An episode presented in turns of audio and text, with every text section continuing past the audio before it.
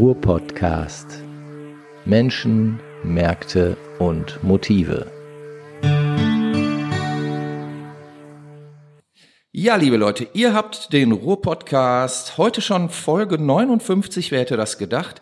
Und wir sitzen selbstverständlich wieder im schönen Duisburg. Wir haben keinen Regen draußen. Es war ein kalter, aber eigentlich ganz schöner Herbsttag bisher. Und mir gegenüber sitzt heute der Andreas Schulten. Andreas Schulten ist Diplomgeograf und Generalbevollmächtigter der Bullwin Gesa AG in Essen. Hallo Andreas. Ja, hallo Frank, schön hier zu sein. Vielen Dank. Ja, schön, dass du da bist. Erklär mir doch mal direkt den Namen Bullwin Gesa. Das hört sich fast so an, als wäre das so zusammengestückelt. Also die witzige Form heißt, es gab mal einen Herrn Wulwin und eine Frau Geser und die Ah. haben geheiratet und dann waren es Wulwin Geser. Na, so ist es nicht. Ach, so ist gibt, es gar nicht. Es Ach so, gibt okay. tatsächlich einen Herrn Wulwin, der hat das Unternehmen Ja. mal vor 35 Jahren gegründet und es gab eine Gesellschaft für Struktur- und Absatzforschung, Ah, okay. GESA. Äh, Und diese Unternehmen sind im Jahr 2004, glaube ich, haben wir fusioniert. Ja. Und seitdem heißen wir Wulwin Geser. Okay. Sind in unserer Branche tatsächlich auch wirklich sehr bekannt. Ja. Äh, ne, unsere Daten werden von der Deutschen Bundesbank genommen, um zu sagen, sind wir in einer äh, Immobilienblase, sind wir ökonomisch kritisch oder Ja. sauber. Also das ist, da sind wir ganz sauber, aber allen anderen muss ich natürlich diesen Namen immer buchstabieren, erklären und alle wundern sich. Genau. Deswegen habe ich auch gefragt. Ich dachte, komm, direkt erstmal den Namen und dann haben wir das hinter uns. Wunderbar. Ihr sitzt in Essen, aber ihr habt, glaube ich, übers ganze Bundesgebiet verteilt eure Niederlassungen, In, richtig? in Essen sitzen wir tatsächlich erst seit Anfang diesen Jahres, beziehungsweise wegen so- Corona so eigentlich erst so noch. richtig seit Mai. Also Mhm. wir sind jetzt hier äh, in einer neuen Niederlassung. Ja. Äh, wir haben Büros in Hamburg, Berlin, Frankfurt und München. Mhm. Die bekanntermaßen Immobilien-Hotspots sind. Ne? Ja, klar. Da wird angelegt, dass sich die Balken wiegen und es ist alles ganz äh, grün und alles ganz fein und alles ganz zukunftsorientiert. Aber dann war es ja nur, ne- sicher nur eine Frage der Zeit, bis man ins Ruhrgebiet gekommen ist, oder? Äh, ah ja, genau. Also wir haben immer schon gesagt, uns fehlt Nordrhein-Westfalen. Okay. Äh, also nicht nur das Ruhrgebiet, sondern Nordrhein-Westfalen. Also so inszenieren wir uns da auch jetzt in Essen. Äh, aber eben auch bewusst Essen und nicht Düsseldorf oder Köln. Also ja, das wäre nämlich meine nächste Frage gewesen. ganz ne? richtig, genau, genau. Warum also Essen? Ähm, also erstmal Essen äh, oder erstmal in Nordrhein-Westfalen. Ja. Wir sind das älteste, äh, es gibt ja PropTechs, ne? also Mhm. Tech-Unternehmen, Internetunternehmen, Digitalunternehmen, die mit Property, also Immobilien zu tun haben. Ja. Und wir haben eine Datenbank äh, entwickelt, äh, schon in, wann war das, äh, 1995 oder so, ähm, die sich dann vergrößert, vergrößert, vergrößert hat. Und ein Drittel der deutschen Großstädte sind in Nordrhein-Westfalen. Ne? Und wir müssen sogenanntes Data Mining machen. Also wir müssen wirklich richtig gute Daten zusammenkriegen. Und wenn dann irgendwie so ein bayerischer Tonfall in Herne anruft und sagt, sagen Sie mal, äh, wie sind denn hier die Büromieten? Ne? Dann kriegt er halt keine richtige Antwort. Also wir müssen wirklich Wenn man ihn überhaupt sein. versteht. genau, richtig. Also von daher ist also A, das Volumen Nordrhein-Westfalen schon immer wichtig gewesen. Ja. Und wir sind ja in einer Phase des Immobilienmarktes, wo ich persönlich immer sage, das ist ein Kolbenfresser. Ne? Also wir sind in Berlin oder München, teilweise auch Frankfurt, Hamburg in Situationen, immens teure Immobilien, äh, Werte, die man sich kaum vorstellen konnte vor zehn Jahren. Ähm, und das hat für die Anleger und die ganzen Pensionskassen, Versicherungen, die dahinter sind, ist das alles fein. Es ist aber natürlich die große Sorge, ne? platzt eine Blase, also kommt irgendwann what comes up must come down, kommt irgendwann eine große Katzenjammer. Ähm, und das ist nicht ganz unberechtigt. Ne? Okay. Also man muss schon gucken, diese Preise sind einfach teilweise dreimal, viermal so hoch wie äh, noch vor zehn Jahren. Äh, und da sagen wir, es gibt Alternativen. Ne? Es gibt sogenannte B-Städte. Äh, die Königin der B-Städte ist leider noch Hannover und nicht irgendwie Dortmund, Essen oder Bochum. Ähm, aber hier in Nordrhein-Westfalen sind zum Beispiel Bonn und Münster sehr interessante Städte. Aachen kommt zu so einer ganz guten Konjunktur gerade. Und natürlich das Ruhrgebiet. Also ich pendel immer noch aus Berlin, wohne also immer noch mit meinem Mann in Berlin und bin so vier Tage hier im Essener Büro und fahre natürlich mit dem Zug einfach nach Essen, deutlich kürzer als nach Düsseldorf. Also das Ja, war gut, dann auch so ein klar. bisschen ähm, der, der Praktikabilität geschuldet. Und noch ein Satz. Ja. Ich bin in Essen geboren. Ah, Aha. na dann, dann haben wir es doch. Und habe lange in Duisburg auch gewohnt. In Duisburg haben wir. Also das ist dann auch, es gibt halt eine fachliche Komponente und eine persönliche Komponente, die eigentlich mir jetzt hier mhm. beide, beide Themen eigentlich sehr viel Spaß machen. Ja. Jetzt ähm, hast du eben von B-Städten gesprochen. Gibt es im Ruhrgebiet keine B-Städte? Doch. Also Duisburg, Essen, Bochum und Dortmund sind alle vier in der Reihe B-Städte. Okay. B-Städte heißt ja, also A-Städte sind die sieben großen, ne? Hamburg, Berlin, äh, Düsseldorf, Köln, Frankfurt, Stuttgart und München. Ne? Das ja. sind die die Big Shots, äh, in denen halt die halt richtig große Metropolen sind, wo man kann das immer ganz schön an Manufaktum sehen. Ne? Also da, wo mhm. Manufaktum ist, ist A-Stadt. Ne? Ähm, so. Hab ich auch mal nicht gehört. ja, ist auch Aber so. Manufaktum war da auch schon zwei, dreimal pleite, oder? Ja, das ist, ich meine, kommen ja, kommen ja auch aus dem Ruhrgebiet, ne? ja. genau, richtig. Also von daher äh, hätten, hätten sie sich halt nicht verkaufen oder sollen. so. Hm? Waren die nicht aus Witten? Äh, nee, nicht Witten. Kommen die nicht aus Hamm? Ja, nee, nee äh, Üntrop, doch, Hamm Üntrop ist das, genau. Hamm Üntrop. Naja, bitte. Glaube ich, glaube ja, immer. Was war Aber so wurden, ja, entfernt. wurden ja irgendwann an Otto verkauft, also das hat ihnen vielleicht ja, auch nicht ja. gut getan und so weiter. Man darf nicht zu groß werden. Ne, genau. Okay. Ähm, äh, aber B-Städte, also die sieben großen A-Städte sind ja. die, die wichtigen, da sitzen auch alle großen Maklerhäuser und so weiter, okay. das sind Büromärkte. Ja. Und die B-Städte sind 15 an der Zahl bei uns in der Ter Terminologie. Mhm. Das sind dann halt tatsächlich so Hannover, Nürnberg, Bremen, aber eben auch Duisburg. Mannheim auch? Mannheim auch, ja. genau, Karlsruhe, ja, okay. äh, mhm. ne, Wiesbaden und so weiter. Das sind so alles Städte, Bonn oder Bremen. Münster halte ich ja schon, Bremen auch, mhm. genau. Das sind so die Städte, die halt alle ein Tick kleiner sind, aber wo wir sagen, hm, also die sind nicht uninteressant. Ne? Ja. Also guckt da mal, liebe Investoren, liebe Versicherungen, guckt mal lieber ein bisschen mehr dahin. Die sind einfach mal halb so teuer, wenn ihr da ein Bürogebäude kauft. Mhm. Äh, und das ist kein höheres Risiko, da zu investieren. Ja. Naja, und wir haben ja auch mit unserer Lage hier mitten im, im Herzen Europas quasi und in, in angrenzenden ähm, großen Städten wie zum Beispiel Köln oder auch Düsseldorf, die ja innerhalb ihrer eigenen Stadtmauern keine Möglichkeiten mehr haben, sich auszudehnen, bietet sich das Ruhrgebiet doch sicherlich auch an, so als ja, Erweiterungsstandort, sage ich mal. Ja, auf alle Fälle. Ne? Also mhm. diese, diese Lage früher, also ich mache meinen Job jetzt schon 32 Jahre, also mhm. über 30 Jahre. Früher hat man mal von der blauen Banane gesprochen. Hast du das mal gehört? Nee. Ähm, in Europa. Ich kenne ne? nur die Banane von Andy Warhol. ja, die ist aber, aber die war nicht blau. Nee, genau. Äh, blaue Banane, ich weiß gar nicht, woher das kommt. Also das ja. war der Bereich in Europa, der sich von Amsterdam über das Ruhrgebiet, dann über die ganze Rheinschiene äh, bis irgendwie nach Norditalien äh, erstreckt. Und wenn man heutzutage Karten über äh, Bevölkerungsdichte in Europa sieht, ist ja. das tatsächlich auch, das ist schon das Rückgrat von Europa. Ne? Dann mhm. kommt noch mal irgendwie Paris und London als dicke Liegt Flecken das dazu. am Rhein auch? Hat der Rhein damit zu tun? Ähm, mit Sicherheit auch, ja, ja klar. Das, was du ähm, eben skizziert hast, ist ja so von der Fläche. Also Rhein auf alle Fälle, das mhm. ist natürlich einfach auch, oder das ist ähm, letztendlich auch immer wieder äh, eine Frage von Verkehr, also A, ja, Verkehrswegen, ja, B, mhm. dann aber auch eine Kultur. Ne? Also ich meine nicht, also nicht umsonst ist Köln auch eine Römerstadt gewesen. Mhm. Also wie erschließe ich mir denn eigentlich mhm. äh, große Teile, wenn ich hier in Europa unterwegs bin? Äh, und dadurch kommt natürlich auch eine Kultur von Herzogtümern, von Industrialisierung und so weiter. Ne? Nicht umsonst ja Norditalien eben auch noch also mit dazugehörend. Mhm. Ähm, also von daher liegt das Ruhrgebiet tatsächlich sehr schön zentral. Aber ich, ich sage, es ist nicht nur die Lage. Ne? Also, nie, also wenn du mal nach USA guckst, äh, warum wird irgendwann nach San Francisco dann Austin die nächste Biotech und IT-Stadt? Die liegt halt irgendwo in the middle of nowhere. Ja. Oder letztendlich Berlin ja auch. Ne? Also Berlin hat von seiner Lage nun nicht so richtig nicht viel zu, zu punkten. Ne? Ja, klar. Geht mhm. trotzdem. Ne? Ja gut, aber Berlin hat halt Historie und ähm, von daher ähm, war es ja auch klar, dass Berlin Hauptstadt werden musste nach der Wiener Vereinigung. Also, ja, das, das ich weiß, da gibt es andere Meinungen zu. Das aber jetzt sehr locker. ja, aber letztlich, wer hätte es äh, äh, sonst werden sollen? Also Bonn konnte es eigentlich nicht bleiben, wobei ich Bonn extrem charmant finde, muss ich sagen, Ach, und gern, cool, gerne ne? auch da bin. Aber äh, ich sag mal, ähm, um international Wirkung zu erzielen, mhm. wäre Bonn da die richtige Stadt gewesen? Ich weiß nicht. Also ja, das ist, das ist jetzt eine steile Vorlage. Also ich finde mhm. Bonn persönlich, also fand die Bonner Republik besser, bescheidener, äh, sachorientierter. Es hätte Understatement bedeutet, wenn man dort geblieben wäre. Also Das allein die, allein die Architektur, ne? also ich meine, die klassische Moderne war Flachdächer, äh, einfach, also dieser ganze Pomp und Gloria, den wir jetzt schon auch in Berlin auch haben, also da sind Architekturkritiker ja auch nicht zimperlich und sagen, das ist schon, also diese, wie heißt du, Waschmaschine, die dann das Kanzleramt jetzt ist, ja. ähm, schon Protzbau und warum so. Ne? so, ne? Ja, ja, klar.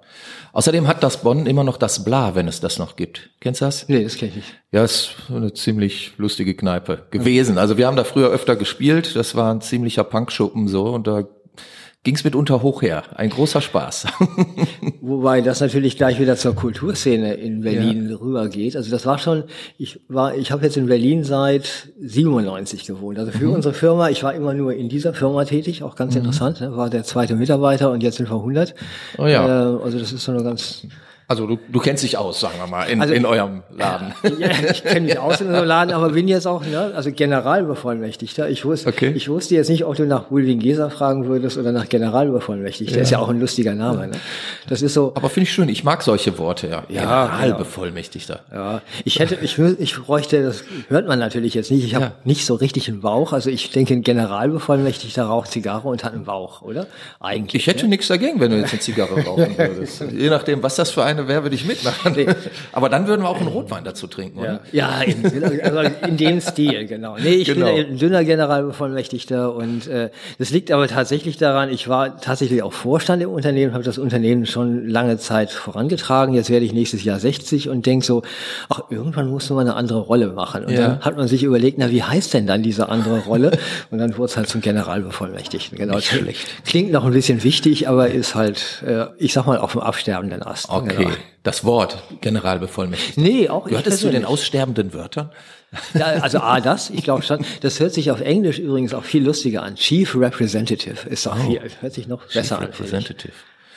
Ja, wir kommen ja schon wieder, Wir- gleiten wir- schon wieder ab von Kulturszene. ab. Bla und äh, Kulturszene in, in Berlin. Also ich war dann wirklich derjenige, der mal in München gelebt hat und Mhm. dann nach Berlin gegangen ist, dann Frankfurter Büro geöffnet hat und jetzt eben das nordrhein-westfälische Büro. Also ich bin immer Genau. der, die, das Frontschwein. Ne? Also Back to the Ruhrpott. vorangehen soll. Und da muss ich halt schon sagen, die Kulturszene in Berlin, äh, also 97 war Berlin ja ganz furchtbar. Ne? Das war so, Mhm. das war so dieser Kater nach der Wiedervereinigung, 18 Prozent Arbeitslosenquote. Ich weiß, aber da haben wir auch lustige Abende erlebt. Nur, das, also ne, man sagt ja früher, Klar. man sagt so häufig, das ist so wie im New York der 80er. Ne? Also mittlerweile sagt man ja auch wie im New- äh, Berlin der 90er oder so. Also wenn ich mich erinnere, äh, wir haben relativ zeitig nach der ähm, Wiedervereinigung im Prenzlauer Berg gespielt, zweimal, da gab es zwei Clubs, ähm, wo man spielen konnte und das war wirklich runtergekommen. Also das, das war, das war wirklich äh, äh, Downtown Hardcore, genau. so und ähm, es hatte natürlich einen extremen Charme und wir haben dann ähm, im Jahr 2005 hatte ich eine ähm, größere Tournee gespielt und da waren wir auch wieder dort und da habe ich Prenzlauer Berg eigentlich gar nicht mehr wiedererkannt. Also das, was damals so charmant war und was so anders war und so, das, äh, das war jetzt irgendwie für Familien mit zwei Kindern und so weiter. Also äh, äh, schön und so, aber ähm, das hat sich komplett verändert und da ist vieles auch so weggekauft worden, hatte ich so den Eindruck. Und So funktioniert Immobilienmarkt. Ne? Ja, das, ja, das genau. Ist, das ist, wo ich auch. Aber steht das dem Ruhrgebiet bevor? Also ich meine, viele sagen ja auch immer noch, das Ruhrgebiet ist so ein bisschen das hässliche Entlein und so durch den Niedergang der Großindustrie äh, und es hat ja immer noch nicht den Strukturwandel so richtig geschnallt. Ähm, es gibt natürlich großartige Ansätze, also Dortmund, die sich ja aufmachen, so IT-Standort zu werden, Bochum, die sich aufmachen, so Healthcare und Health-Tech-Standort zu werden. Bei Duisburg weiß man noch nicht so genau, was die werden wollen, finde ich. Ähm, Duisburg kann was werden mit China, ne? Also das ist immer das Thema, wo ich schon hingucke und denke, Das ist auch ein Thema, wo man hingucken sollte, aber ich glaube, auch das Thema kann man ja mal von mehreren Seiten betrachten, oder? könnte man auch verzichten, genau. Ja, äh, ja, wie auch ist immer. auf jeden Fall eine interessante Entwicklung. Äh, Regionalentwicklung ist ja das, ich bin ja Geograf, ne? ich nenne Ja. das Regionalentwicklung. Ja, Ist für gut. den normalen Sterblichen auch ein komisches Wort, aber Mhm. äh, du sprichst gerade an Prenzlauer Berg ist eben der Gentrifizierungsstadtteil schlechthin. Ja. Hat man im Ruhrgebiet aber schon auch. Also guck dir mal so Essen, äh, Rüttenscheid an Ja, oder so, ne? Oder äh, Dortmunder Brückviertel, Bermuda-Dreieck in Bochum oder so. Das ist nur natürlich bei weitem nicht äh, das Ausmaß äh, wie in Berlin. Genau, es hat nicht die Ausdehnung. Wobei ich immer auf Gentrifizierung auch fachlich und persönlich, also ich finde das schon auch ein einigermaßen politisch-moralischer Mensch, ähm, sag, also Immobilienentwickler lieben Gentrifizierung, weil das ist genau das, wo man sich einkauft, einfach mal zehn Jahre Gentrifizierung hat und einfach mal kräftig Rendite macht. ne? Ja, ist ja auch nachvollziehbar auf eine gewisse Art. Eben, Und das ist ja auch erstmal, also Rendite ist erstmal auch Erfolg. Ne? Also wo man sagt, ja, es ist halt der Misserfolg für diejenigen, die sich da häuslich niedergelassen haben und für die das einfach teuer wird. Ähm, das ist ein soziales Problem, wo ich dann schon immer wieder sage, dieses Prinzip der sozialen Marktwirtschaft ist Ja. auch ein alter, alter Hut. Das ist schon ja vielleicht auch einfach vorbei. Also ist ja vielleicht auch einfach überholt. Naja, ich finde es so überholt jetzt nicht. Ähm, jetzt komme ich noch einmal auf Berlin, bevor wir dann wieder zur Ruhrgebiet kommen. Also dieser Mietendeckel in Berlin, ich finde ihn echt eine Katastrophe. Das ist Okay. sowas von unsozial. Ne? Ja. Also das ist, ne, das ist so die, und das kommt Aber es wird doch als sozial verkauft. ja, eben, das wird sozial verkauft. Das ist Ja. das Problem. Ne? Äh, da kommt eben diese Kulturszene, diese ach so ultra linke, lockere, ähm, wir sind doch alle eins Szene und sagt, wir wollen einfach nicht, dass es teuer wird. Ne? Ja. Und dann gibt's den Mietendeckel mit dem Erfolg im Moment, dass es einfach 40 Prozent, innerhalb von einem halben Jahr 40 Prozent weniger Mietwohnungen im Angebot gibt. Ne? Weil natürlich jeder Eigentümer sagt, ja, dann mache ich jetzt erstmal gar nichts. Ne? Also, also Die entziehen also dem Markt die entziehen den Buden. Markt. Also, es, also solange wir eine Marktwirtschaft haben, Ja. in, die wir nur in Deutschland auch haben, Ja. solange kann man, finde ich, nicht irgendwelche dubiosen sozialen Experimente machen, Mhm. äh, die vor allem auch unter Fachkreisen durchaus diskutiert wurden. Mhm. Das war einfach, nee, die Wähler lieben uns dafür. Das ist so ähnlich. Das ist wie Trump nur auf links. Ne? Mhm. Die Wähler lieben uns dafür und deswegen machen wir es. Ne? Äh, Entgegen aller Vernunft und entgegen aller Weitsicht. Das Problem ist tatsächlich dieses, und jetzt kommen wir wieder zum Ruhrgebiet, das sind die Wachstumsschmerzen von Berlin. Ja. Ne? Also Berlin kommt wirklich, wenn ich, als ich in den 90er Jahren in Berlin war, war das eins zu eins Ruhrgebiet. Hochverschuldet, hohe Arbeitslosenquote, alle haben gejammert, oh, es könnte ein bisschen besser sein. Ne? Und eigentlich war es eine geile Stadt. Ne? Und das, das sage ich im Ruhrgebiet auch. Also, Ja, klar. Weil du, als du gerade sagtest, ähm, wohin geht das Ruhrgebiet, sage ich immer, Kinders, ähm, das euch Ruhrgebiet hatte in den hatte in den 70er Jahren wurden die Unis gegründet. Ne? Seitdem ist das Ruhrgebiet das, was es jetzt ist, und ich finde es richtig gut. Ne? Ähm, das ist so dieses, ähm, es funktioniert doch eigentlich alles. Ne? Also du und ich finden uns hier auch zurecht, also haben auch so einen ganz guten Draht, finde ich, für was ist eigentlich kulturell interessant und so weiter. Und ähm, ich mag dieses, man muss das Ruhrgebiet neu erfinden. Das hat, ich hatte letztens wieder so ein Webinar zu diesem Thema. Da kriege ich einen dicken Hals und sage, wir können nicht 50 Jahre lang eine Region neu erfinden und die ist 50 Jahre lang das, was sie ist. Ne? Sie ist ja eine Region, die massiv, ich sag mal, Studenten produziert, die alle hoch erfolgreich sind, alle coole Typen sind, die in einer zu, also ich gebe zu, die Bausubstanz im Ruhrgebiet ist halt einfach nachindustriell. Sie ist Ja. halt nicht Gründerzeit, ne? Wo ich aber auch sage, diese Gründerzeit hat aber auch durchaus Nachteile. Ne? Also wenn man wirklich mal in diese diese Hinterhöfe reingeht und ähm, gut, sie ist halt von der äh, von der, also von den Materialien, ne? das sind noch Holzfenster, das sind noch hohe Decken und das hat natürlich eine Qualität gegenüber den Industriebauten hier.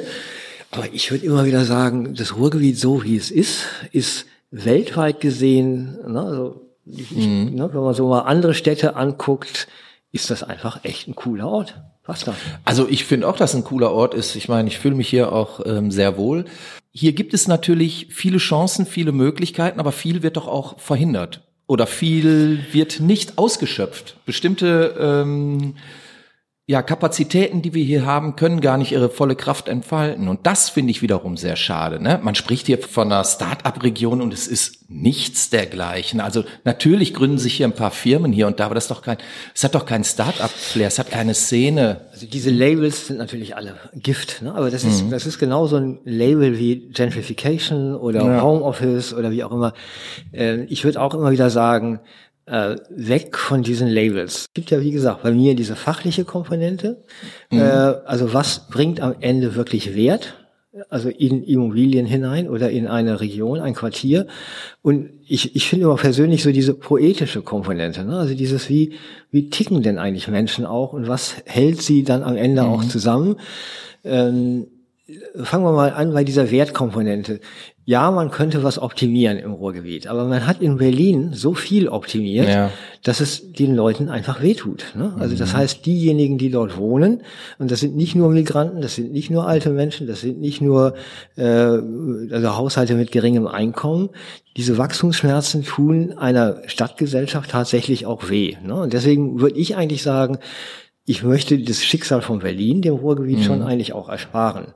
Und Berlin hatte meiner Meinung nach zwei wesentliche Komponenten. Das eine war natürlich der Regierungsumzug. Also Berlin ist ja. für alle Spanier, Holländer, Amerikaner, Israelis, die nach Berlin kommen, ist das Angela Merkel. Ne? Mhm. Also das ist schon, das ist das, das ist das coole Deutschland, was einfach in der Welt sagt, es kann auch anders gehen. Ne? Und mhm. da kommen alle dahin und finden das einfach immer noch geil. Also auch 20 Jahre nach deinem Auftritt im Prenzlauer Berg. Ja, ja, klar. Mhm. Ähm, und das Ganze ist ohne EasyJet wäre Berlin tatsächlich auch nicht das geworden, was es jetzt ist. Ne? Also es hat einfach diese Unmengen an kreativen Leuten, zunächst ja auch aus der Mode, die waren dann irgendwann weg, aber Musikstadt ist Berlin schon immer noch. Mhm. Ähm, und dann natürlich jetzt IT- und Digitalstadt geworden. Äh, ohne diese Internationalität, die auf einmal da war, äh, mhm. wäre das auch nicht gekommen. Ne? Aber ich würde jetzt sagen, wie geht man mit einem Ruhrgebiet richtig um? Ne? Also genau. Wie, was könnte, also, was könnte man aus des, Berlin deswegen lernen? Deswegen sitzen wir ja vielleicht auch ähm, zusammen, um ähm, zu überlegen, welche Fehler sollte man hier vermeiden, beziehungsweise gar nicht erst denken. Da sehe ich halt immer noch auch verschiedene Geschäftsgebaren oder Geschäftsideen, die einfach aus einer veralteten Zeit herrühren. Zum Beispiel, ich meine, weiß nicht, ob du es mitbekommen hast, wir haben ja hier in Duisburg dieses äh, Gelände am Hauptbahnhof, ne, die ähm, Duisburger Freiheit, da gab es ja vor zwei, drei Jahren ähm, dieses Bürgerbegehren, ob da nun ein DOC hinkommen soll oder nicht. Mhm.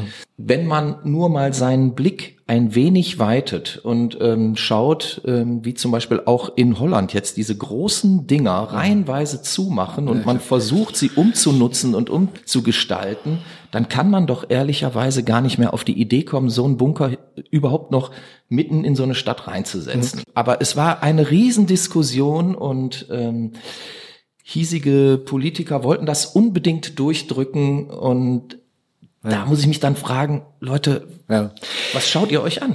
Ja, das sind, Wie da informiert ihr auch euch? viele Dinge zusammen. Also erstmal bin ich auch ganz klar, zerlegt die Dinosaurier, füttert die Schwarzen. Ne? Also das mhm. ist immer richtig gewesen. Also diese Frage äh, Graswurzelbewegung und einfach die Kraft aus einer Region heraus äh, zu kanalisieren, mhm. ist viel, viel besser. Man müsste in den Metropolen meiner Meinung nach, und das macht Amsterdam im Moment ganz gut vor, mhm. über er öffentliche Erbbaurechte sprechen. Ne? Also man muss eigentlich öffentliche Grundstücke haben, die dann bebaut werden, äh, wo dann aber eben nicht der private Eigentümer, äh, ich sag mal, auf Ultimo äh, seine Rendite macht, sondern eben in einem begrenzten Zeitraum. Ne? Mhm. Denn das Problem ist doch, ich kaufe, nehmen wir mal hier Duisburg, ne? da haben wir jetzt auch dieses sogenannte Quadro, also dieses schicke äh, Bürogebäude da mhm. stehen. Mhm. Äh, es sind die Steuerzahler, die diesen privaten äh, Eigentümer mhm. mit einer mit einer Renovierung des Hauptbahnhofes, mit einer äh, ich sag mal ordentlichen öffentlichen mhm. äh, Platzgestaltung und so weiter. Ja, wir schaffen das Umfeld ne? von Steuergeldern. Am Ende mhm. seine Rendite erwirtschaften, wo ich ja, sage, das ist nicht in Ordnung. Ne? Also mhm. die Frage ist nur ein bisschen, also die die private Immobilienwirtschaft geht bei öffentlichen Erbbaurechten an die Decke ne? und sagt, mhm. nein, nein, auf alle Fälle immer alles schön privat bleiben. Ähm, das ist dann halt die marktwirtschaftliche Seite einer sozialen Marktwirtschaft. Aber ich bin schon der Meinung, dass wir mittlerweile in Deutschland in einer in einem so komplexen sozialen Kosmos leben, diese ganzen Förderungen, die dann auch aus Landeskassen mhm. irgendwo hinfließen, ne, warum sollen die denn am Ende den privaten äh, Akteuren in die Taschen arbeiten und eben nicht wieder zurückgehen mhm. in, in öffentliche Kassen? Also an der Stelle bin ich dann schon, ich will nicht sagen so zieh, aber sagt, dass das Prinzip ist doch einfach klar, dass eben äh, einfach in Grund und Boden, der ein wirklichen mhm. Kapitalfaktor schon immer seit Marx auch war, dass der irgendwo irgendwo gehandelt werden muss. Und das ist in Deutschland eben in den letzten zehn Jahren aufgrund dieser Niedrigzinsphase so richtig schiefgegangen. Ne? Mhm. Also es sind die Bodenpreise, die eben diese teuren Wohnungen mit sich bringen, die irgendwie teurere Mieten in den Einzelhandelslagen mit sich bringen und so weiter. Da hätte man eigentlich sagen müssen, wenn wir so wir haben eine Niedrigzinsphase und deswegen muss alle Welt in Immobilien investieren und nicht mehr in Aktien und Renditen. Ne? Also das passiert eigentlich im Hintergrund. Mhm. Und da hätte eigentlich die öffentliche Hand oder die Politik so ein bisschen sagen müssen, das verstehen wir. Spätestens seit, äh, wer war das, Norbert Blüm? Ach nee, das war dann später noch. Nicht, nicht nur die, die Rente Renten ist sicher, sicher, das ist das, das eine. War Norbert, genau. Aber Angela Merkel und äh, Steinbrück haben, glaube ich, gesagt, äh, macht euch keine Sorgen, eure Einlagen sind sicher in der Finanzkrise. Ne? Ja, das, das war aber das, ne? 15, 20 Jahre später. Ja, ja, ja, ja, das, ne? ja, Norbert Blüm vergessen war, es waren ja. Angela Merkel und Steinbrück. Mhm. Eure Einlagen sind sicher, als eben die Frage der großen Finanzkrise war. Das ist für den Immobilienmarkt das A und O, was dahinter ist. Und das verstehen die Städte heute im Moment überhaupt nicht. Und das mhm. ist so ein Ding, wo ich halt als Immobilienmensch sage, versteht das doch mal bitte, was die treibenden mhm. Kräfte dahinter sind. Ne? Gut, warum, warum verstehen die das nicht? Ich meine, das ist, ja, das ist ja eine sehr interessante Frage. Also jede Stadt brüstet sich doch damit, dass sie ähm, irgendwelche, äh, wie heißen die Jungs immer, Dezernenten ja. haben, die sich angeblich äh, wunderbar kümmern und da gibt's ähm, Baudezernenten, da gibt's mhm. Stadtplanungsdezernenten, da gibt's eine Wirtschaftsförderung mhm. und wenn man mal auf diese äh, Menschen trifft, da mag der ein oder andere ja auch durchaus kompetent sein. Ich will, will da ja auch gar keinem persönlich zu nahe treten. Aber irgendwie, wenn die zusammenstehen und miteinander reden, beispielsweise bei irgendwelchen Empfängen oder so, hat man immer den Eindruck, meine Herren, da stehen Jungs, die haben's richtig drauf. Und dann kommt nichts. Genau. Ja, die haben es richtig drauf, das sind alles Architekten. Ne? Also das ist überhaupt das bitter, in, der, in, der, Immobilienwirtschaft ist das ganz interessant. Also ich unterscheide dann auch immer, es gibt unheimlich viele Architekten, ne? mhm. also die wirklich sagen, die Fassade muss schön sein, das Dach muss die richtige Neigung haben. Oder eben, wenn's, wenn man es gut meint, energieeffizient, Holzfassade und so weiter. Mhm. Äh, das ist aber alles Makulatur. Ne? Also mhm. in, der Immobilienmarkt äh, ist eigentlich keine Architekturfrage, sondern er ist eine Investitionsfrage. Frage. Ne? Mhm. Äh, also ist tatsächlich die Frage. Ich würde sogar sagen, es ist eine gesellschaftliche Frage. Ja. Weil was nutzt ein Immobilienmarkt ohne, ohne die Gesellschaft, die darin lebt? Absolut, und das, genau. das wird ja häufig in Städten gar nicht begriffen. Nee, genau. Die Stadt ist ein Gesellschaftsprodukt ja. und nicht irgendwie das, das Produkt von irgendeinem Bürgermeister oder das Produkt von irgendeinem Wirtschaftsförderer oder das Produkt von irgendeinem anderen Hansel, sondern sie ist das Produkt einer Gesellschaft, die da drin leben will. Ja. Die hat sich ja entschieden, da drin zu leben. Und deswegen muss die Gesellschaft auch ähm, mit einbezogen werden, wie dieses Produkt Stadt oder dieses Konstrukt Stadt gestaltet werden soll. Wird aber in der Regel nicht gemacht. Dann werden da so ein paar Alibi-Veranstaltungen ähm, geführt, so nach dem Motto Bürgerbefragung, was möchten Sie denn? Mhm. Und am Ende ähm, so einer riesen Befragungsanalysephase ähm, mit, weiß ich nicht, ähm, 250 Ideen oder so. Was wird gemacht? Dann werden ein paar Blümchen gepflanzt oder so irgendwo, ne? Aber wer in der Gesellschaft interessiert sich denn für Wirtschaft? Ne? Also ja. als ich als ich Abiturient war, also mein Vater hat immer Frankfurter Allgemeine gelesen ne? Mhm. und hat dann auch immer eine ganz außergewöhnlich. Ja, ganz, ganz toll, genau. Übrigens, als ich in, hier in Duisburg-Hamborn gelebt habe, ne, dann äh, dann hatte er auch so ein ja, stimmt, da gab es eine Frankfurter Allgemeine. Den einen, genau die eine Frankfurter Allgemeine, die der geliefert wurde. Genau. Ähm, der hat übrigens bei Thyssen gearbeitet. Ist ja auch noch eine ganz, ganz eigene Geschichte jetzt gerade fürs okay. Ruhrgebiet in Essen. Aber, ja, ja, aber ähm, gerade also, wieder top aktuell. Wichtiger Wälzer, so lesen Sie den Wirtschaftsteil einer Tageszeitung. Mhm. Das habe ich als 18- oder 20-Jähriger mir immer angeguckt und habe echt Angst vor diesem Wälzer gehabt. Ne? Mhm. Da habe ich den irgendwann mal geöffnet, habe den aber nach Seite 2 sofort wieder mhm. zugemacht, habe gesagt, ich werde nie den Wirtschaftsteil einer Tageszeitung lesen. Ich werde immer Feuilleton, Fußball und irgendwelche anderen Nachrichten lesen, aber nicht mhm. den Wirtschaftsteil. So, mhm. und das ist das Problem. Wer ist denn eigentlich in unserer Gesellschaft heutzutage an Wirtschaft, also an ich investiere in etwas, was ein gewisses Risiko ist, was mhm. aber auch eine Chance bietet? Das sind echt wenig Leute geworden. Ne? Ich glaube, wir sind generell nicht wirklich risikofreudig. Nee, genau. Und das, das äh, ähm, steht ja auch einer, einer wirtschaftlichen Perspektive entgegen. Und wenn wir mal zum Ruhrgebiet zurückkommen, ja, äh, also das Ruhrgebiet kann gerettet werden, wenn man auch, ich sag mal, die alte Garde, die es jetzt auch immer noch mhm. gibt, so ein bisschen mal äh, ausschleicht. Ausschleicht, genau. Also es gibt viele frische junge Köpfe, ähm, die aber auch überhaupt keinen Bock haben, sich in diese Empfänge zu stellen, ne? also von denen du da sprichst. Äh, und nochmal, wenn es um Stadtentwicklung geht, gehört ökonomischer Sachverstand rein. Ne? Mhm. Das ist echt ganz wichtig und der fehlt an allen Ecken und Enden. Wie gesagt, das sind entweder Architekten oder dann haben wir relativ viele Ingenieure, ne? also die einem sagen, mhm. wie viel Quadratmeter Fläche äh, irgendwie noch effizient ist und wie mhm. äh, emissionsarme Immobilien gehen. Also das ist wirklich Ingenieurdenken. Mhm. Aber dieses wirtschaftliche Denken, äh, was was nehme ich denn an Investitionskapital in die Hand, um am Ende ich sag mal, eine gute Rente zu haben oder meinen Kindern auch was weitergeben zu können.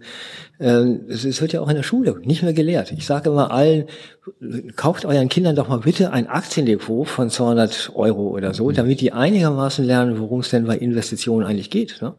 Dagegen, ja, gut. Dagegen, ich meine, dagegen an den meisten Schulen haben wir noch nicht mal irgendwie WLAN oder so. Und ähm, genau. das, was mit Digitalisierung mal äh, ähm, geplant war, ist ja auch zu einem Bruchteil nur umgesetzt. Ja, genau. ne? Also letztlich, da hast du natürlich vollkommen recht, sind, sind genau diese für die Zukunft so wichtigen Faktoren extrem unterrepräsentiert. Ne? Und stattdessen streitet man sich immer noch darum, welche Noten man im Abitur braucht, um weiterzukommen ja. oder was auch immer. So ein lächerlicher Quatsch. Ja. Die Kernfrage, die ich mir häufig stelle, wenn ich auf das Thema Stadtentwicklung, und deswegen bist du ja auch hier heute, ähm, schaue, ist, warum wird bei dem Punkt Stadtentwicklung einerseits, du sagtest eben, ähm, das Wirtschaftliche, das Ökonomische wird viel zu wenig mitgedacht. Mhm. Punkt eins. Ähm, und das Zweite, ich empfinde es immer so, dass der Mensch gar nicht mitgedacht wird. Mhm. Also was will denn der Mensch? Was will die Bevölkerung einer gewissen Region? Mhm. Ne, wir, wir haben hier x unterschiedliche Ethnien, die haben unterschiedliche Bedürfnisse, die haben unterschiedliche Wünsche. Auch an diese Stadt, mhm. dem muss man doch irgendwie nachkommen. Mhm. Ne, da hat man mit, mit Kultur zu tun, da hat man mit Psychologie zu tun, da hat man ähm, mit Soziologie zu tun. Das kümmert hier keinen. Und das, glaube ich, ist das große Problem. Ja, also Sachen werden entweder technisch betrachtet und werden dann aus wirtschaftlichen Gründen nicht gemacht. Mhm. Und alles andere hat sich dem irgendwie so unterzuordnen. Ja, aus wirtschaftlichen Gründen und in der Immobilienwirtschaft ist auch eines, unsere Gesetze sind einfach ultra verkrustet. Ne? Also mhm. äh, man muss in der, also wenn man Häuser baut heutzutage, wenn man, also die Brandvorschriften, das ist ein Lobbyismus, der ja, einfach mal auf die Tagesordnung gehört. Ne? Wir müssen, ja. wenn irgendwo ein Haus gebaut wird, muss der Bürgersteig, der muss gewisse Traglasten haben, denn wenn mhm. dann mal ein Löschzug eventuell über diesen Bürgersteig in einen Hof fahren sollte, äh, dann darf der aber auch auf keinen Fall irgendwie einsacken oder so. Mhm. Ne? Das kostet aber einfach mal, ich sag mal, 120.000 Euro mehr. Ne? Mhm. Und dann wundert man sich am Ende über hohe Preise. Das sind unsere Gesetze, mhm. äh, die an diesen Stellen halt einfach ad absurdum gehen. Oder mhm. ich weiß nicht, ob du mal in so ein modernes Bürogebäude gegangen bist. Ich sage, mhm. ihr tickt nicht ganz sauber. Ne? Also wegen dieser ganzen Brandschleusen muss man, mhm. bevor man in, durch die Eingangstür gegangen ist und bis zum Aufzug gegangen ist, durch drei Türen gehen, die mhm. man mühsam irgendwie dann auf und zu macht und so weiter. Das sieht einfach hässlich aus, wo ich sage, irgendwas muss irgendwie. Ja, außerdem hat man aber mit dem Argument des Brandschutzes ähm, immer auch etwas in der Hand, um Veranstaltungen abzublasen, ja. um Gebäude stillzulegen, um unliebsame Menschen aus Gebäuden rauszujagen. Absolut, ne? genau. Das ist, also ich empfinde das mittlerweile schon auch so als, als Drangsal, muss man wirklich sagen. Ja. Wenn einem nichts mehr einfällt, kommt man mit Brandschutz. Ja, Brandschutz oder die sogenannte T-Alarm, die technische Anforderung. Also. ne? also es darf ja auch nichts nebeneinander sein, was leise mhm. und laut ist und so weiter. Man kann sich nicht mal so arrangieren. Nee, nee, mhm. das ist alles gesetzlich geregelt und deswegen geht's erstmal nicht. Ne? Mhm. Also das sind schon alles, also sind viele Dinge, die äh, gerade jetzt in, ich sag mal, hier im Ruhrgebiet ist es ja nicht so dramatisch, aber in Berlin oder München oder Köln oder Düsseldorf diese Wohnungsnot, ne, mhm. das sind alles einfach, das wird durch, meiner Meinung nach, durch gesetzliche Vorgaben einfach alles brutal drangsaliert. Mhm. Und da geht einem auch kein Politiker ran und sagt, äh, wir müssen an die Gesetze ran, sondern da ist es einfach viel feiler zu sagen in der Sonntagsrede, also wir fordern jetzt mal geförderten Wohnungsbau. Ne? ja, okay. Von welchen Geldern dann wieder? Von welchen genau. Geldern dann wieder? Ja, okay, aber ähm, aber Ruhrgebiet ist unser Thema. Ne? Also was kann man im Ruhrgebiet besser machen? Also junge Garde ranholen lassen und also ich immer Gibt's diese junge Garde denn überhaupt? Ach, ja, also die wird zwar überall be beschworen, ja, aber die gibt's, ja? Also gut, okay, jetzt, ja, ich, ich frage ja nur. Ich wohne jetzt natürlich ich schon. ja keinen jungen oder Menschen. Ich wohne jetzt im Essener Südviertel. Ich liebe das da. Ne? Ja, also cool. Das, also das mhm. ist eine richtig schöne Szene und wie gesagt, wenn man da in, in, in Bochum unterwegs ist, äh, Bermuda-Dreieck oder ja, auch gut, andere klar. Ecken mhm. oder so weiter oder auch hier in Duisburg, äh, gibt es schon Ecken. Ich meine, wenn ich hier bin, fühle ich mich da wohl. Ne? Ist doch fein. Ich fühle mich auch wohl, ähm, wobei es ist hier in, in Duisburg, aber da, gut, das ist jetzt das Problem von Duisburg. Es gibt natürlich wenig äh, Gelegenheiten für junge Menschen hier rauszugehen. Ne? Also ich meine, momentan darf ja eh keiner raus, ähm, aber das fällt in Duisburg gar nicht so auf, weil man hat, ja, man hat hier relativ wenig Möglichkeiten. Und ja, wenn man bedenkt, wie riesig diese Innenstadt ist und wie schmal dann das gastronomische Angebot ist und das Angebot abends irgendwie mal auf den Putz zu hauen, das, das ist wirklich erschreckend. Das ist schon das Problem. Also Ne? Also als Berliner werde ich ja dann auch immer, oh, du wohnst in Berlin. Ne? Wo ich mhm. sage, so, so toll ist das nur auch nicht. Ne? Mhm. Äh, also A sind die coolen Plätze sind dann richtig voll und die coolen ja, Plätze mhm. sind auch voll, weil da richtig Leute mit Kaufkraft sind. Ne? Also das ist dann okay. dieses ganze IT-Publikum. Ähm, ich bin hier deswegen gerne, weil das ist einfach poetischer. Ne? Also das mhm. ist so wie Stephen Frears früher in diesen, diesen schönen England-Filmen und so mhm. weiter man will doch diese von Erfolg gepuderten Leute gar nicht sehen. Ne? Das ist richtig. Das, also da sage ich immer, da nee. gehe ich doch wirklich gern, da gehe ich doch wirklich gern hier in eine Pommeshude oder zum Araber und so weiter und sage, es, ist halt, es ist halt wie es ist. Ne? Ja. Aber das, also dieses, also klar habe ich mich gefreut, als Berlin dann internationaler wurde und als man sah, okay, Arbeitslosenquote geht runter mhm. und es tut sich was. Ne? Aber am Ende sagst du auch, es geht aber auch viel verloren. Gut, wenn sich etwas wandelt, geht ja immer irgendwas verloren. Was Neues kommt, ähm, man muss schauen, ob es ob es was bringt, ob es einem gefällt, ob es erfolgreich ist, etc. pp. Irgendwas geht verloren, das ist so. Ja, mhm. das ist wahrscheinlich das Hauptmerkmal des Wandels. Ne? Ja, ja. Aber ähm, wenn sich nichts wandelt, wenn sich nichts bewegt, bewegt sich ja auch nichts. Das, das, Problem ist natürlich auch gut, jetzt bin ich halt im Generalbevollmächtigter ja. einer AG mit 100 Personen, ne? äh, mit 100 Leuten. Das ja. ist schon, äh, wenn ich sag ich mag dieses etwas schlichtere und etwas äh, bescheidenere Milieu schon ganz gerne. Ja. Ist hat das auch, das ist dann so ein bisschen taggy. Ne? Mhm. Ich bin aber auch sehr religiös. Ne? Also ich habe also unter anderem Prenzlauer Werk. Ich habe tatsächlich in einer Gemeinde im Prenzlauer Werk auch diesen diesen Clash zwischen altbürgerbewegten Ossis und neu äh, kinderkriegenden Wessi-Müttern äh, so richtig schön mitgekriegt. Ne? Mhm. Es gibt ja dann so einen Comic, die Mütter vom Kollwitzplatz, genau. herrlich. Ne? Mhm. äh, also, also diesen Kulturclash und diese Reibung, die da entsteht, die ist natürlich mhm. fantastisch irgendwo auch. Mhm. Ne? Aber aus diesem Religiösen kommt natürlich auch dieses Herr, also wir müssen demütig sein, die Größe liegt eigentlich nur bei dir. Äh, und was können wir denn richtig tun, um in untereinander es alles richtig zu machen und dennoch deine Schöpfung irgendwo auch wertzuschätzen. Aber das ne? sind ja die Grundfragen des Zusammenlebens. Absolut, genau. Und, ähm, und die kriege ich wirklich im Moment eher aus der Kirche als aus unserer Politik. Ne? Ja, da müsste man sich fragen, inwiefern äh, Politik überhaupt noch mit Grundfragen zu tun hat. Ne? Inwiefern ähm, es da um, um Ethik, um Moral, um äh, philosophische Sichtweisen geht. Ne? Ich meine, Politik, machen wir uns nichts vor, ist ein Beruf geworden, ist ein Job, ist, äh, man spricht mittlerweile ja von Karrierepolitikern. Mhm. Das hätte man doch einem Brand mal sagen sollen, dass er ein Karrierepolitiker ist. Ja, genau. Der hätte einen doch zerfetzt. Ja, aber man soll es ja auch nicht immer nur meckern. Ne? Also Nein, ich will, ich will, das, ich meckere ja gar nicht. Ich, ich beobachte das ja nur. Ja, ja, oder oder ja, oder sich was anderes herbeiwünschen. Ja, ne? Also es sind mhm. wir, die wir es tun müssen. Ne? Also das, das ist einfach, das kann man immer nur allen sagen. Pack an. Ne? Ja klar. Äh, und zwar das wirklich. Steht ja jedem frei. A, in der Politik, geh auf alle Fälle wählen und mach es so, wie es richtig ist. Aber ich würde schon sagen, dass die großen politischen ähm, Dilemmata schon auch diskutiert werden. Nehmen wir mal hier diese Pipeline. Ne, wir können auf der einen Seite ist äh, Deutschland vorne dabei, Russland zu sagen, ja, ja. Du, du, musst mhm. mal hier schön, äh, kriegst mal hier ökonomischen Druck, aber wir bitteschön wollen aber unseren Energiehunger mal ganz schön über diese Pipeline äh, lösen. Das ist schon wirklich nicht so lustig, finde ich auch. Ne? Mhm. Ne? Das sind so Dinge, wo ich sage, liebe Politik und äh, deutsche Politik ist ja wirklich eigentlich so, dass man eher sagt, ist schon besser als vieles andere gerade. Mhm. Ne? Aber an diesen Dingen würde ich auch sagen, bitte klare Linien. Ne? Aber in, in Städtebau, also in der Frage, wie, ähm, wie organisieren wir uns in unseren Städten, hast du ja gesagt, hört doch mal auf die Leute. Ne? Also hört doch mal auf die Gesellschaft, was sie auch sagt. Ähm, ja, oder man denkt oder denkt sie zumindest mit. Also ähm, jetzt kann auch nicht jeder zu allem befragt werden, ist mir auch klar. Und äh, wenn man viele Leute fragt, wird man auch viele Blödsinnsantworten bekommen, ist mir auch klar. Mhm. Dennoch habe ich ähm, bei vielen Entwicklungen das Gefühl, dass die Bevölkerung an sich als ja, menschlicher Körper, wenn du es so siehst, nicht so wirklich mit bedacht wird. Naja, ich finde schon unsere Sozialämter, also auch, auch wenn sie dann auch mal kritisch sind, ich meine, du, mhm. die müssen da nicht hingehen. Also ich habe das irgendwo nur mal gelesen, diese Frage, äh, gibst du denn, wenn jetzt ein muslimischer Mann daherkommt und sagt, er hat halt doch zwei Frauen, ne? Und mhm. die leben auch in Deutschland und beide mhm. brauchen äh, soziale Stütze, was machst du dann als deutsches mhm. Sozialamt? Ne? Also sagst du, mm, deutsches Gesetz ist ein Ehe oder mhm. sagst du, hm, sind jetzt halt doch zwei Frauen, die irgendwie unterstützt, äh, unterstützt werden müssen und äh, sagst halt, gut, irgendwie drehen wir das halt hin, dass es dann funktioniert. Ne?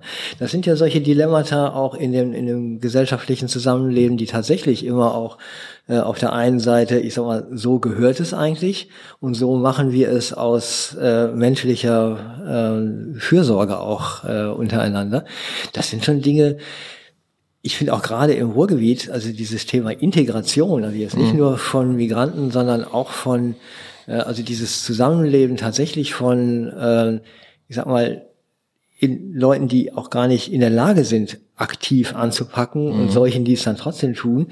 Ich habe immer den Eindruck, dass das hier also nicht besser funktioniert als in Berlin, aber schon sehr, sehr gut funktioniert. Mhm. Also das sind so, und da, weil du fragst, man wie, muss. Wie funktioniert sowas denn in München zum Beispiel? Ach ja, München.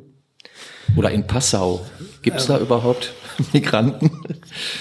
Ähm, doch gibt's auch. Also ich habe einen guten Freund in Bayern, mit dem bin ich dann irgendwie mal so im bayerischen Oberland gewandert und dann kamen wir in irgendeinen Gasthof, der dann wirklich auch alles sehr gut gemacht hat und mhm. so weiter. Und da war dann schon, als hier, das war irgendwie, ne, wann war das, 2016, 17, also nach, ähm, mhm. nach den 1,5 Millionen äh, Migranten, mhm. wir schaffen das schon, und dann arbeiten die in Bayern einfach. Ne? Also das, mhm. also Arbeit finden diese dann ja wirklich auch leichter in Bayern mhm. und sind eben nicht wie hier in Nordrhein-Westfalen dann schon auch schnell wieder den sozialen Stützungsmechanismen äh, unterworfen. Mhm. Ähm, also das kann Bayern natürlich schon auch immer locker wegstecken, weil es einfach ökonomisch besser dasteht. Und das ist auch, weil du gerade sagtest, wollen wir jetzt so ein DOC haben in Duisburg, ja oder mhm. nein? Äh, manchmal muss man dann auch doch wieder mit den Wölfen heulen und sagen, also um der wirtschaftlichen Kraft willen, äh, also ich sag mal so ein Zentrum Oberhausen ist natürlich einfach ein Graus, äh, also städtebaulich gesehen. Äh, aber es bringt natürlich schon einiges an Wirtschaftskraft rein. Und in dieser Kombination jetzt mit so einem Gasometer und so einem Shoppingcenter daneben, gut, ich würde jetzt diese Arena und was da noch alles gekommen ist, das kann man ja auch wieder mal umbauen. Aber dass überhaupt einfach auf dem alten Industriegelände mal irgendwo ein, ein vitaler Impuls auch wieder gesetzt wird, da kann ich immer nicht sagen, würde ich auch im Einzelfall entscheiden wollen. Was Gut, macht jetzt, man da, jetzt ne? kann man Oberhausen mit Duisburg an der Stelle, finde ich, nicht vergleichen, weil äh, Oberhausen hat diesen Schachzug irgendwie vor 25 Jahren gemacht. Hm, ja. Und da war es eine andere Zeit. Genau, und äh, ja. da, da war ähm, so eine Unternehmung auch durchaus noch von Erfolg gekrönt. Ja heute in, in dieser Zeit jetzt und, und gerade ja, jetzt, also äh, man, man sieht doch, wohin es sich entwickelt. Amazon, Otto etc., Olé, mhm. Lass Schicken, Zalando und mhm. was nicht alles. Das sind doch die großen Warenhäuser mhm. Absolut, der genau. Zukunft und ja. nicht, äh, nicht irgendwelche Prachtbauten oder ähm, Geschichten, die hier ein paar Meter von, von der City äh, weggebaut werden und damit ja sicherlich auch den Sargnagel der, der, der ja. City, die ja eh schon darbt, jetzt äh, ähm, bedeutet hätte. Ne? Also Innenstädte reden wir ja wegen Corona jetzt sowieso mhm. drüber. Das, ja, das ist wirklich ein Drama. Also ich würde ich würd jetzt wirklich einfach mal attestieren, die einzige funktionierende Innenstadt von den großen Ruhrgebietsstädten ist eigentlich nur noch Bochum. Ne? Also weder Dortmund noch mhm. Duisburg noch Essen sind irgendwie einigermaßen ansehnliche Innenstädte geworden. Und sie haben alle den gleichen Fehler gemacht. Also ich meine, Essen mit diesem Lümbecker Platz da, mit mhm. diesem Monster dann irgendwie ja. an die Seite, mhm. ist ja genau der gleiche Fehler gewesen. Warum wollen wir denn eigentlich Innenstädte haben? Äh, wir mokieren uns über chinesische äh, Städtebau und so weiter, weil die angeblich nicht ihren historischen Wurzeln gerecht werden. Aber mhm. das machen wir mit den Innenstädten hier nicht unähnlich. Ja, ja, wir sind auf einem ähnlichen Weg, das genau, stimmt. Genau.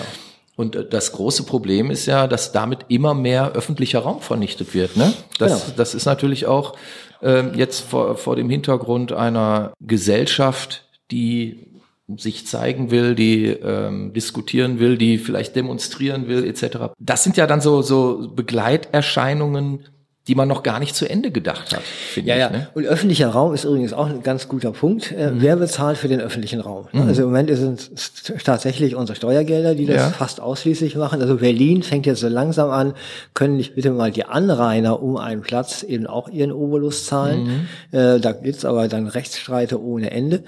Äh, der öffentliche Raum hat ein großes Problem, er muss halt wirklich gut gemanagt werden. Und zwar in puncto Sauberkeit, in puncto Sicherheit und in puncto Attraktivität. Ne? Und bei Sauberkeit und Sicherheit, das kostet Unsummen. Das sehe ich hier im Ruhrgebiet auch gerade. Berlin und äh, Ruhrgebiet als Beispiel. Berlin hat ja jetzt wirklich tatsächlich auch in puncto Parkpflege, Reinigung einiges an Geldern kriegen können. Ähm, einfach hier Laub wegfegen ist hier deutlich langsamer als in Berlin. Ne? Das sind schon Dinge, da kann mal ein Unfall passieren, eine ältere Dame geht halt Klar. wirklich irgendwo nicht hin. Und das Dilemma ist tatsächlich auch, ähm, hatten wir heute in Köln, als ich da war, es gibt ja kaum mehr Bänke, auf die man sich setzen kann im öffentlichen Raum. Das hat das Problem, überall wo Bänke sind, sind irgendwie abends und nachts irgendwelche Junkies, Dealer und wie auch immer unterwegs. Also dieses Thema Sicherheit ist durch, also die, die Ruhezonen am Tag sind die sicherheitskritischen Zonen in der Nacht. Also das, die, wie, wer managt das? Das kann man nicht alles der Polizei überlassen. Äh, da gibt's halt irgendwo auch mal Quartiersmanager, die sind dann aber auch nur bedingt managebar. Und da kommt wieder dieses, unsere Gesellschaft packt einfach nicht an. Ne? Also das heißt, dieses, dieses, kümmere dich doch mal um dein Quartier. Das ist, ein, äh, ist eine Kultur, ich habe ja gerade über Amsterdam gesprochen, das ist in Holland wesentlich besser als in den deutschen Städten. Ne? Also dieses, äh, wir müssen mal Ärmel hochkrempeln. Also Amsterdam sagt ja, ne, dieses äh, öffentliche Erbbaurecht äh, praktizieren die gerade, die praktizieren gerade, wir wollen überhaupt keine Hotels mehr bauen. Also wir ersticken im Tourismus. Hat gut, Ruhrgebiet ist nicht das Problem. Ja, noch nicht. Aber eben diese Frage, dann sagt doch mal, wie ihr Amsterdam jetzt eigentlich wollt, ne, liebe Bürger. Und das ist schon ein ganz guter Prozess. Also da kann man viel von den Holländern lernen, meiner Meinung nach.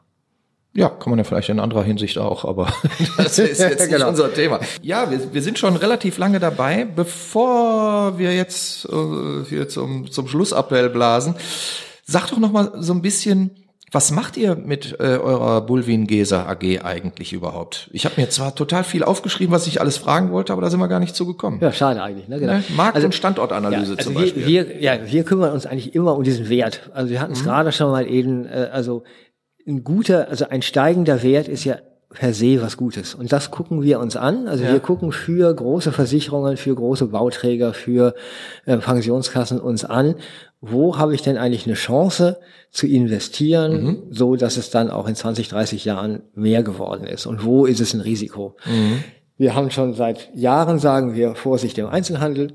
Wir sagen zum Beispiel bei Büroimmobilien, seid euch, macht euch keine Bange. Äh, Wir haben in den letzten zehn, Milli- äh, zehn Jahren zwei Millionen neue Bürobeschäftigte in Deutschland. Also das muss erstmal überhaupt gebaut werden und gemacht und getan werden. Äh, Daraus gucken wir dann in den verschiedenen Standorten, äh, fällen wir ein Urteil, wo man investieren kann und wo nicht. Also dafür werden wir bezahlt. Von wem? Ähm, meistens eben von der privaten Hand, äh, also von privaten Investoren Ah, okay. oder den Bauträgern, die dann mit uns. Das heißt, die kommen im Vorfeld dann auch zu euch und sagen, hör mal, ist kommen das im- überhaupt sinnvoll, Im hier Vorfeld sowas? kommen sie zu uns. Wir sind diejenigen mit der weißen Weste. Wir sind also quasi wie so eine Ratingagentur. Mhm. Also dadurch, dass wir objektiv sagen, ja, das hat aus den und den Gründen Chancen und aus den und den Gründen Risiken. Damit gehen die dann zu ihren Banken Mhm. und kriegen dann die Finanzierung, weil die Banken sagen auch, naja, ihr könnt uns viel erzählen, holt euch mal so ein Gutachten und so weiter. Und da kommt das her.